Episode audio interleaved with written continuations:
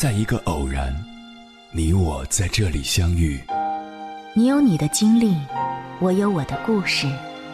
因为彼此的寻觅，我们走到一起。千山万水只为你，捎来谁的秘密？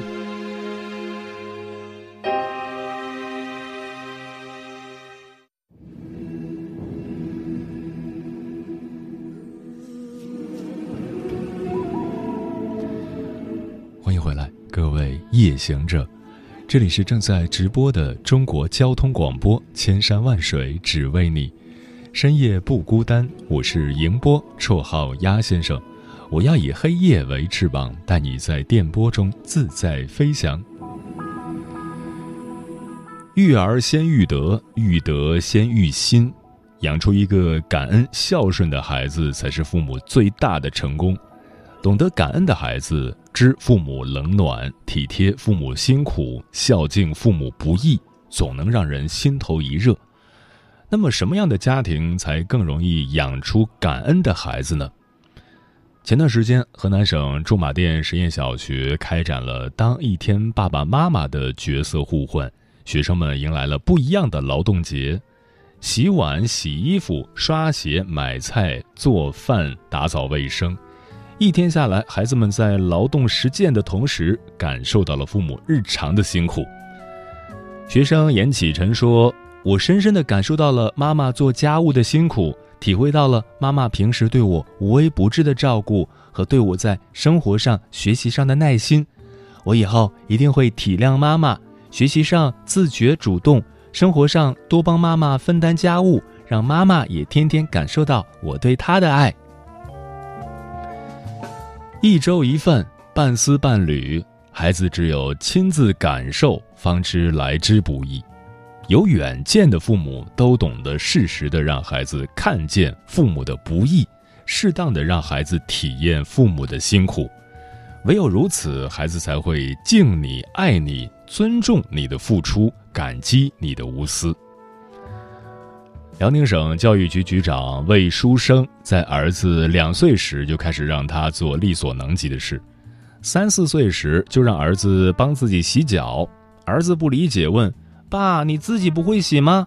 他便哄儿子：“爸，哪有你洗的好呀？你那小手揉的可真有一套。”再大一点儿，儿子便会抢着干活。有一次，他和儿子一起出门，一共三个包，儿子竟左右手各拎一个，身后再背一个，说：“爸，你闲着。”他就在后面空着手，欣赏着儿子的成熟，也品味着自己的教育成果。魏书生总结道：“孩子就要趁着他不懂事的时候，把他引向正确的轨道，给他养成习惯了，他便觉得孝顺是理所当然的事。孩子的懂事离不开父母的放手，只有舍得用孩子，他才能在付出中学会感恩。”教育家卢琴说。一个孩子在被大人需要时，才能感受到自己幼小的生命是多么伟大，于是感悟到一种深深的爱意。孩子不感恩，归根结底就是父母承担太多，孩子不懂分担。所以，父母再能干，也要适当示弱，给孩子一个承担责任、关心父母的机会。还有一个家庭也值得我们学习。郭德纲曾在微博上大谈自己给郭麒麟立的各种规矩：见到长辈要站起来打招呼；用餐时大人不动，孩子不能动；不抖腿，不能斜眼看人；与人交谈时必须尊称您。他解释说，立规矩就是要孩子懂忠孝仁义。现在看来，他的教育很成功。郭麒麟成了娱乐圈出名的大孝子。郭麒麟感恩师傅于谦，就把他当父亲一样孝敬。打电话给四岁就丢下他的生母说：“妈，别在日本打工了，回来吧，我养你。”也感激继母的养育之恩，把他当作亲生母亲一样对待。对父亲更是时时刻刻念着他的好，出门不忘给父亲捎礼物。心疼父亲，给父亲捶背，专程学做鱼为父亲庆生。正是郭德纲从小给儿子立的这些规矩，才能让郭麒麟在纷杂中常怀感恩之心。规矩的存在，就是要孩子懂感恩、敬长辈。规矩的缺失，导致的必然是孩子无规无矩、目中无人。今年四月十四日，安徽发生了一起母亲报警请求将儿子送到少管所的新闻。当晚，十三岁的孩子又在看漫画，妈妈说了孩子几句，两人便吵了起来。没争执几句，儿子就随手抄起板凳砸向了妈妈，妈妈的鼻骨瞬间被砸断，痛得直掉眼泪。从小，妈妈就对儿子非常溺爱，儿子小错大错不断，妈妈都忍了，可换来的却是儿子越来越嚣张。不得已，妈妈这才求助警察。孩子平时就不服管教，对父母一点礼貌都没有。教育家说过一句话：“孩子要在六岁前立规矩，时间晚了就管不住孩子了。”孩子三岁时没规没矩，父母不忍心管他；七岁就习以为常，动不动就对长辈大呼小叫；十一岁你再去管他，就会顶撞你。再到十五岁，你唠叨几句，他就不耐烦；你骂几句，他就敢打你。小时不立规矩，长大就立不起来。孩子缺失的规矩和教养，终将狠狠地报复在父母自己身上。接下来，千山万水只为你，跟朋友们分享的文章选自国馆，名字叫《不懂得立规矩的父母，养不出感恩的孩子》。《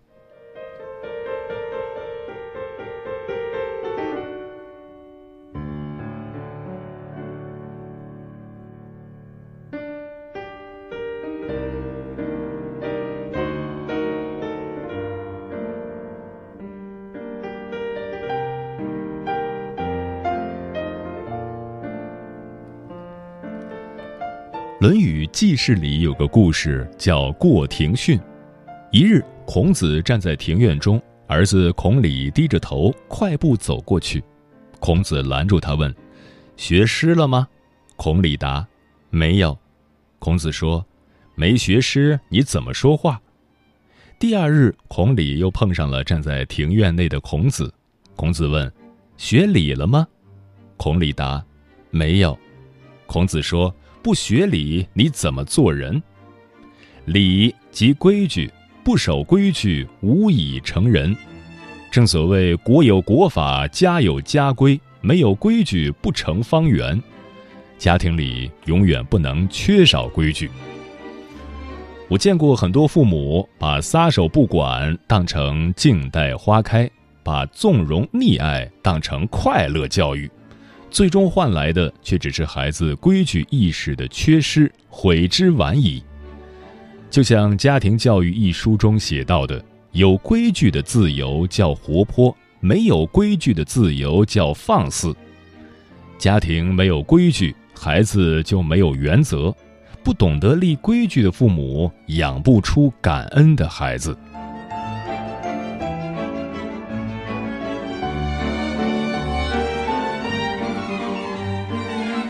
爱孩子与立规矩从来不是单选题。去年过年时，我与客人闲聊，不知不觉就聊到了孩子的教育上。一位朋友说，他在家里特别没有威严，孩子一点都不怕他，还总是沉迷游戏，说他一句能顶回来两句，为此他表示很苦恼。另一位朋友也深有同感，他说。孩子不爱跟自己沟通，还很叛逆，说什么都不听，只能哀叹这孩子小时候被惯坏了。为什么会出现这种情况呢？不外乎两个原因：一是没有制定规矩，二是父母不足以让孩子信服。孩子懵懂无知时，没有是非观念，只有喜恶之分，父母一味的顺从，他便只会觉得是理所当然。时增岁移，这样长大的孩子听不进逆耳忠言，苦口婆心。严氏家训里有这样一句话：“父子之言不可以狭，骨肉之爱不可以减。减则慈孝不接，狭则息慢生焉。”父母若是对孩子太过放纵，会让孩子失去底线；可若是太过严格，又会让孩子心生叛逆。一个家既要有温暖，也要有规矩。爱孩子与立规矩，二者缺一不可。李玫瑾教授曾说，在孩子六岁之前，就要给他立好规矩，让他知道什么事情是可以做的，什么事情是坚决不能做的。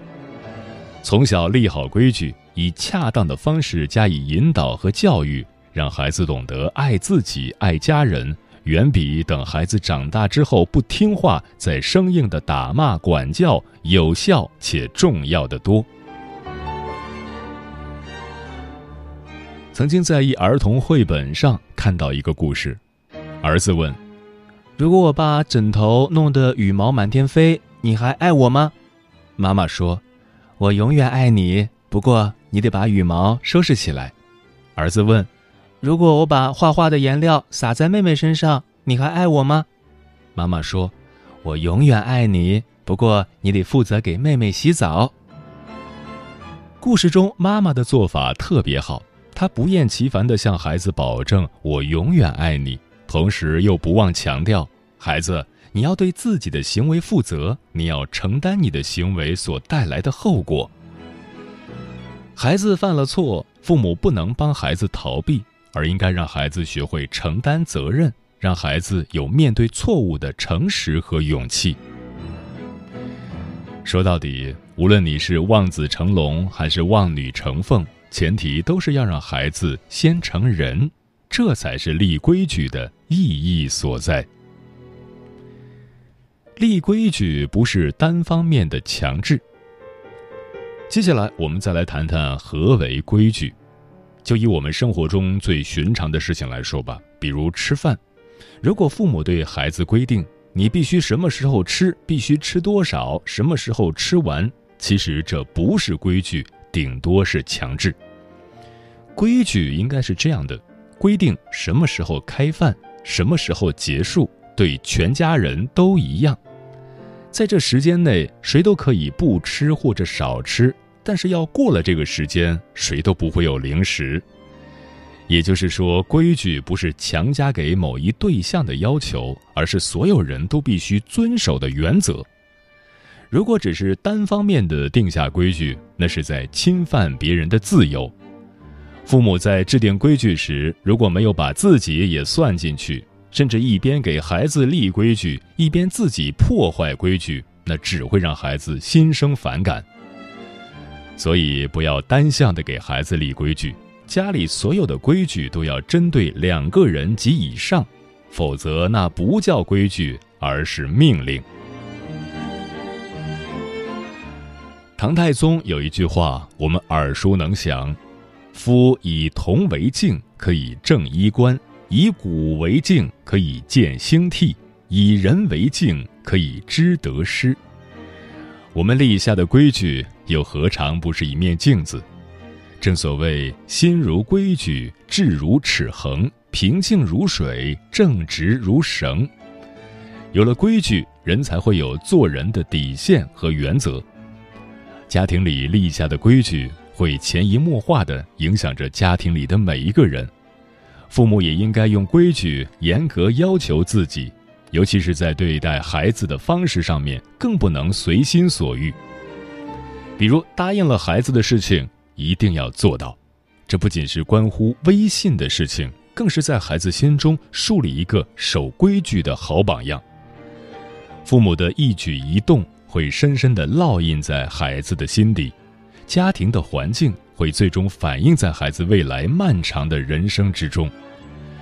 父母改变观念，陪孩子一起成长，共同营造良好的家庭环境。才是培养优秀孩子的灵丹妙药。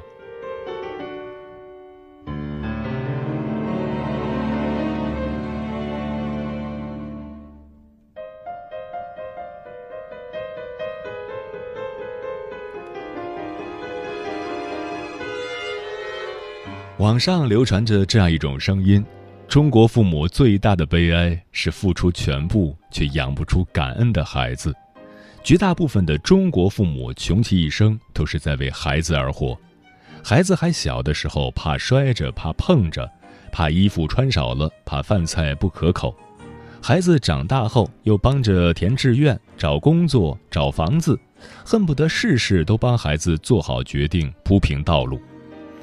教育家马卡连科说过：“一切都让给孩子，为了他牺牲一切，甚至牺牲自己的幸福，这是父母送给孩子的最可怕的礼物。”在父母的溺爱下长大的孩子，成长的只是身体，而非心智。还记得那个机场弑母案的留学生汪家晶吗？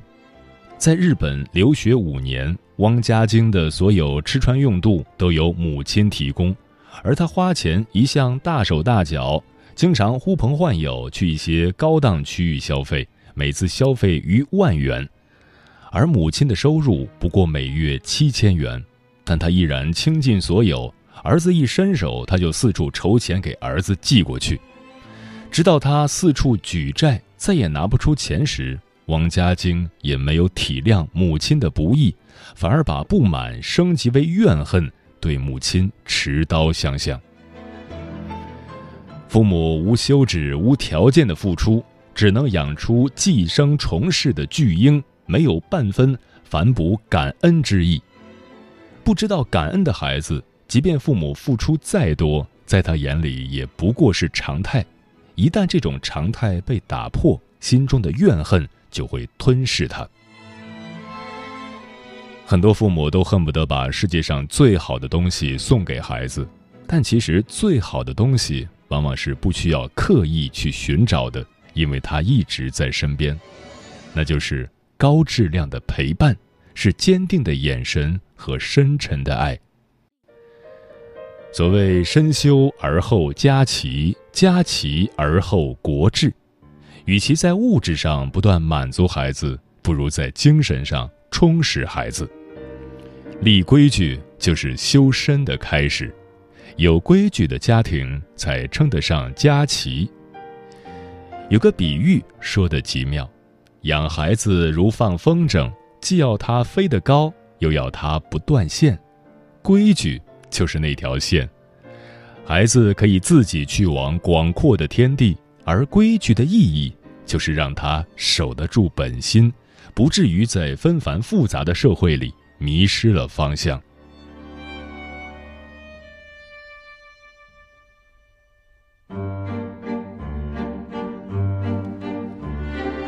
至于如何立规矩，请记住这三点：首先是内外一致，比如在家不许随地吐痰，那在外边也同样不允许，而不是今天这个样子，明天那个样子，在家一套，在外一套。这样只会让孩子糊涂困惑、无所适从。其次是全家一致，立规矩最怕的就是家庭成员之间不一致。比如你刚定下每周只能吃一块巧克力的规矩，家里老人转身就给孩子买了一堆吃个够，这样的规矩立不起来。最后是态度一致。家长在立规矩前后态度要坚定，不能朝令夕改，要让孩子意识到不合理的要求是不可能被满足的，这样孩子才不会感到混乱，才能明白规则的边界，才能真正建立起规则意识。规矩的目的不是禁锢，不是限制，而是教育。需要守规矩的也不只是孩子。更是父母，父母的以身作则、言传身教胜过任何教诲。一个有规矩的家庭，目的也不是培养出一个听话的木偶，而是一个人格独立、德行兼优的孩子。中国自古被誉为礼仪之邦，接人待物自有一套讲究和法度，比如尊敬师长。遇见长辈要主动打招呼，不能直呼长辈姓名，要用尊称。吃饭的时候要等长辈先动筷子，长辈给的东西，晚辈要用双手恭恭敬敬去接。长辈站着，晚辈不能坐着；长辈来了，晚辈一定要起立。比如持礼守节，公共场合不高声喧哗，不能用手指人、指神像、佛像。吃饭不要吧唧嘴，不要发出异响。客人没有吃完饭，主人不要先起身。不要在别人的大门正中站立，过门的时候不要踩踏门槛儿。这些生活中约定俗成的讲究和忌讳，是老祖宗传下来的规矩，也是深深铭刻于我们骨子里的教养。一个有规有矩的家庭里，夫妇有和，长幼有序，父子有亲，家风自正。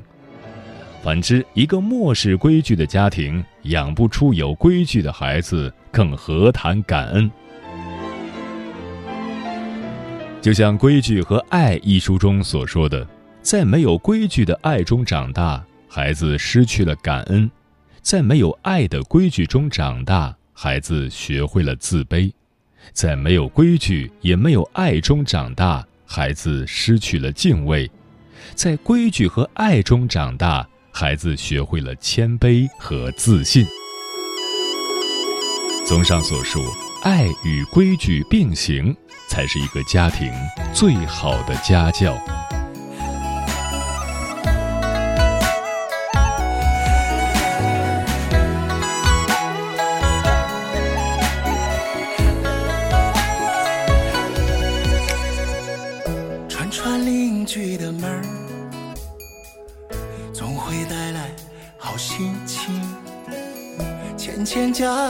手，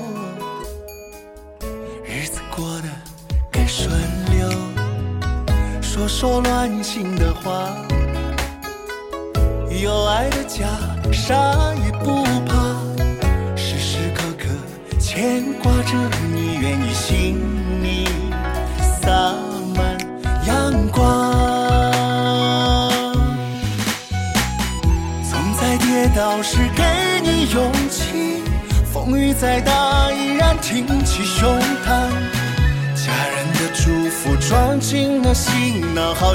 家风是你腾飞的翅膀。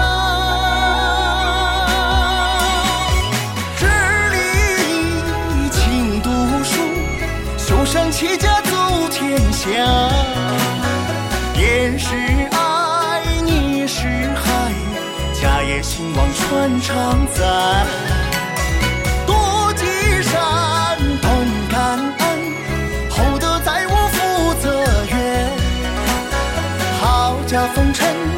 幸福的家，幸福的家，幸福的家。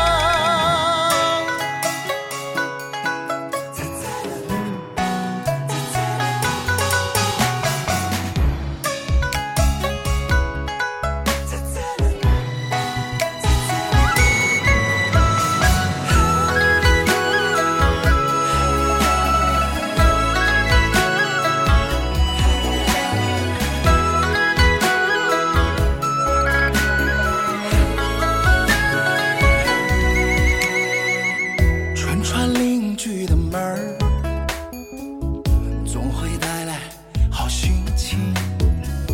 牵牵家人的手，日子过得更顺溜。说说暖心的话，有爱的家啥也不怕。时时刻刻牵挂着你，愿你心里洒满阳光。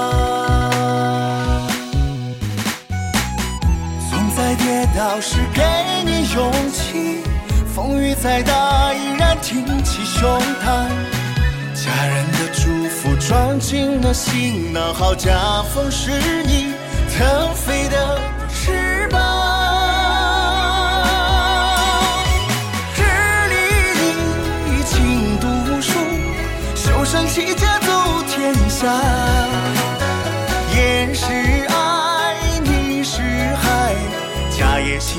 言是爱，你是海，家业兴。望传常在。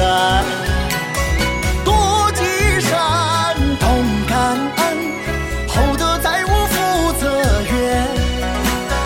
好家风成就幸福的家，幸福的家，幸福的家。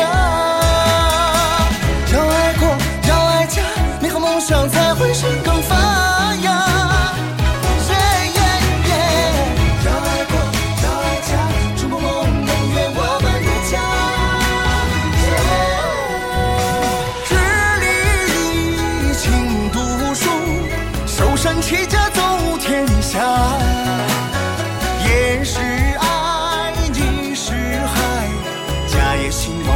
唱。